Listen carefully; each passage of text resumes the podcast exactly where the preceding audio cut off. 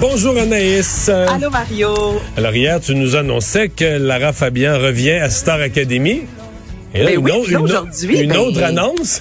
Une autre annonce très différente, comme Oui. quoi les journées se suivent et ne se ressemblent pas, mais pas du tout. Donc, comme tu l'as mentionné hier, c'était la belle nouvelle du jour, Lara Fabian qui revient comme directrice. On s'en est parlé, toi et moi, comment on aimait, on aimait vraiment son côté très humain euh, dans euh, la première édition euh, 2.0 de Star Academy. Et là, aujourd'hui, Patrice Michaud, qui animait euh, la variété du dimanche, euh, est sorti en annonçant que lui ne sera pas de retour euh, à titre d'animateur.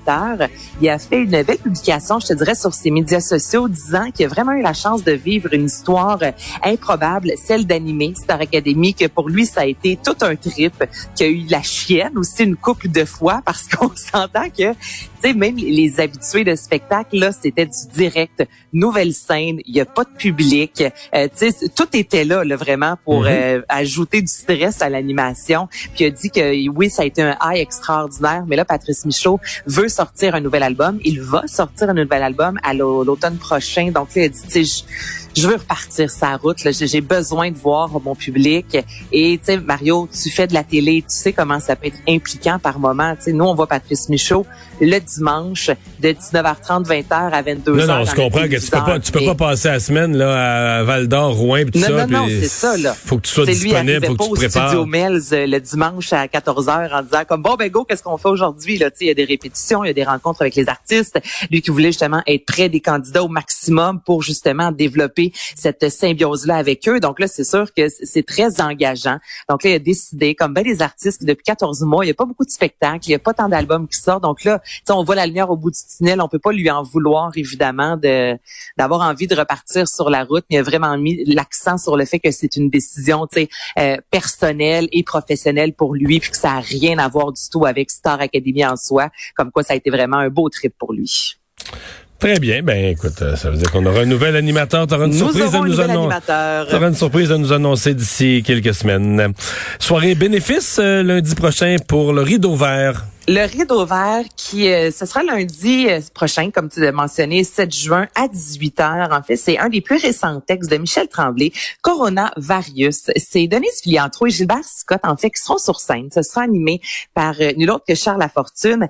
Et ce texte là Mario raconte l'histoire d'un couple qui ont 90 ans et qui pour la première fois de leur vie sont séparés en raison de la pandémie après 70 ans de mariage. Et ce que Michel Tremblay disait c'est on a beaucoup, oui, parlé des personnes âgées durant la pandémie, mais tu sais, on aura rarement donné la parole. Juste dire, vous, là, comment ça se passe dans votre vie? Tu sais, comment ça se passe au nouveau amoureux d'être séparé euh, de l'homme de votre vie euh, comme ça pour une première fois en 70 ans? Donc, euh, Denise Filiatro va retourner sur scène. Je lui ai jasé et je suis tombée à terre. Je suis tombée des nues, Mario, dans le sens que tu sais, Denise Filiatro, s'il y a une femme dans la vie de théâtre, s'il y a une femme qui a toujours l'air solide, quand on parle de à quelle heure le punch, c'est Denise Filiatro. Puis là, elle, qui me dit qu'elle est un peu stressée comme ça de monter sur scène, je me disais, c'est là qu'on voit que la vulnérabilité, peu importe le statut euh, qu'on a au niveau professionnel, ça nous arrive. Donc, je te fais entendre ce qu'elle m'a raconté.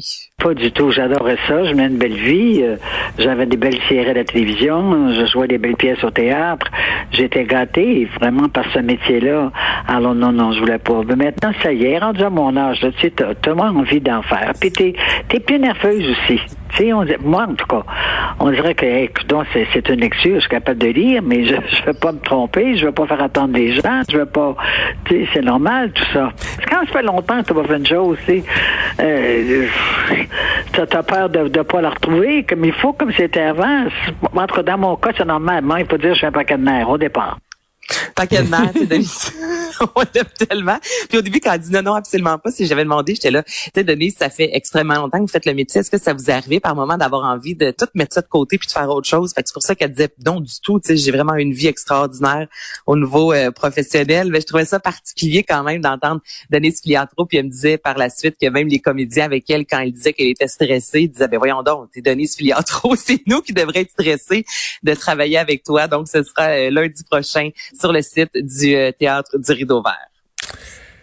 Finalement, qu'est-ce que c'est que cette Hey. histoire en vue de l'international des montgolfières de Saint-Jean-sur-Richelieu? Raconte-nous ça, là. Ça, là, Mario, c'est funky. OK? C'est, euh, en fait, Lisanne Richard, qui est une plongeuse de haut vol, qui a remporté de nombreuses médailles, qui a travaillé pendant plus de dix ans avec le Cirque du Soleil. Elle, dans sa vie, ce qu'elle aime, c'est plonger à des endroits où on plonge pas dans la vie. Juste pour te situer, l'hiver passé, elle a décidé de plonger dans un lac glacé dans la région de Thetford. Il y a un documentaire présentement qui est en branle euh, sur son exploit et c'est toujours une- un, un trip de gang. Et elle, elle aime réellement tout ce qui est en hauteur. As-tu déjà fait de la, de la montgolfière, Mario? Non. Moi, est-ce que, est-ce que, je- est-ce que déteste, mourir, OK? ouais, est-ce que je déteste tout ce qui est en hauteur? La montgolfière, là, je sais pas si je, je montre. Ah oui? Ben, je, honnêtement, je, je l'ai fait pour un tournage. si pire, mais Non, t'as pas aimé l'expérience du tout. J'ai détesté pour mourir. C'est puis à côté de moi, j'avais Anouk, tu sais, qui justement était la porte-parole du festival international des Montgolfières. Puis elle, là, elle pourrait y aller là dix fois dans la même soirée. puis moi, écoute, j'ai dormi comme un bébé le soir même tellement tout mon stress était passé à être dans une Montgolfière avec euh, du feu là puis un ballon. J'ai vraiment, j'ai vraiment détesté pour mourir. Et là, j'ai parlé justement avec Lisanne Richard parce que les Montgolfières habituellement, ben c'est surtout oui des Montgolfières puis des spectacles, on met de l'humour puis de la musique sur scène. Mais là, elle va faire son premier et le premier saut mondial euh, d'une montgolfière dans l'eau. Ok, as-tu idée là? Ça juste pour te situer, là, le saut c'est un 20 à 25 mètres de hauteur, donc c'est l'impact. euh, Donc, elle va un sauter d'une montgolfière d'une montgolfière dans un, dans un lac, dans quoi? Dans un bassin d'eau, dans un lac? dans un lac, dans souvent mettons t'as la Yamaska, tu as plusieurs, t'as le Richelieu. Ouais. t'as- Donc là tout d'abord moi j'ai demandé Oh à c- ça vient d'où ce, ce trip là de vouloir littéralement te pitcher en bas de n'importe quoi parce qu'elle n'importe où est-ce qu'elle peut sauter, elle veut sauter. Donc écoute ça. j'ai toujours été passionnée par le vent, puis la, poésie là, de l'humain qui cherche à voler. Là. Un peu dans cette quête-là, moi aussi, dans le fond, dans mes plongeons. Puis euh, l'univers dans mon docteur, ça m'a toujours euh, intriguée et passionnée, puis je trouve ça tellement magnifique puis poétique. Donc, je me disais, il y aurait vraiment quelque chose de beau à faire à le concilier avec le plongeon. Donc elle ça fait depuis 2016 Mario qu'elle veut faire pas? ça. Comment t'allais dire? J'ai dit bon, pourquoi pas? Mais pour- Elle, elle elle veut, va voler, elle veut voler. Ben, elle va voler exact. Et 70 km à l'heure qu'elle va descendre. Et là, ce qu'elle me disait, c'est que c'est pas seulement elle, parce que elle, elle plonge, mais une montgolfière, ça se contrôle pas comme une voiture téléguidée. Là, tu comprends? Tu sais, les- C'est des vents. Là, tu peux pas décider exactement. Donc, elle me disait qu'il y a toute une équipe autour d'elle qui vont relever ce, ce défi-là. Écoute ça. C'est un défi là, acrobatique au niveau du plongeon de haut vol. Il y a Yves Miller et moi qui allons plonger.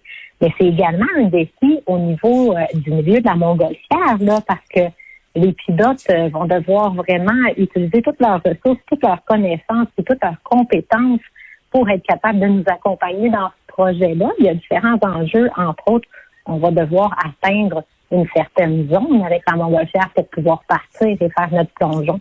Euh, c'est aussi un, un défi au niveau de toute l'équipe de sécurité. Euh, J'ai une équipe avec moi, c'est Apnea City, qui travaille dans l'eau avec nous. Mais là, eux vont devoir être probablement en mouvement, nous suivre. On a l'aide de batterie experts aussi pour un bateau puis des sidous. Parce que là, on ne peut pas confirmer exactement l'endroit de départ avant de le faire parce que la montgolfière est en mouvement elle, elle dépend des vents, donc il va falloir s'adapter. Puis ce qui est particulier quand Bon. on veut faire de la montgolfière, Mario, c'est qu'on sait même pas quelle journée qu'on va décoller. Tu sais, Sou- souvent raison bon des vents, de la météo, ben c'est reporté, c'est annulé. Donc elle, pendant quelques jours, elle va être en mode, excuse-moi l'expression, mais stand-by de, ben c'est peut-être aujourd'hui que je saute. Puis elle a Ben, 40 ans. Ouais. Non, Moi, mais c'est euh, fou. Moi, je traînerais au moins une roche. Puis avant, juste avant de sauter, je lâcherais la roche.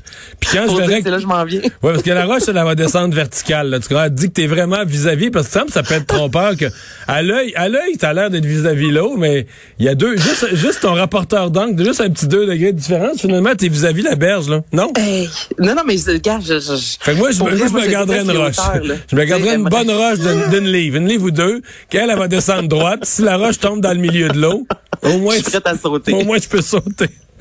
Ah non, mais c'est particulier. Oh là, Tu sais, là comme là. Je te disais, elle a quand même 39-40 ans. Donc, tu sais, il y a ça aussi. Tu sais, souvent, quand on parle d'athlète, on est dans le Tu- tu- 20-25 ça- ans, mais là, on Ah. est ailleurs. Là. Parce que je faisais peut-être que tu voulais insister sur combien c'était jeune, 39, 40 ans? Ben, c'est jeune. Ben oui, Mario. Ben, c'est- jeune, mais pour un athlète, c'est pas si jeune Ah, que ça. ah, ah, tu comprends? Donc, non, mais Oui. c'est tout ça aussi qui est particulier.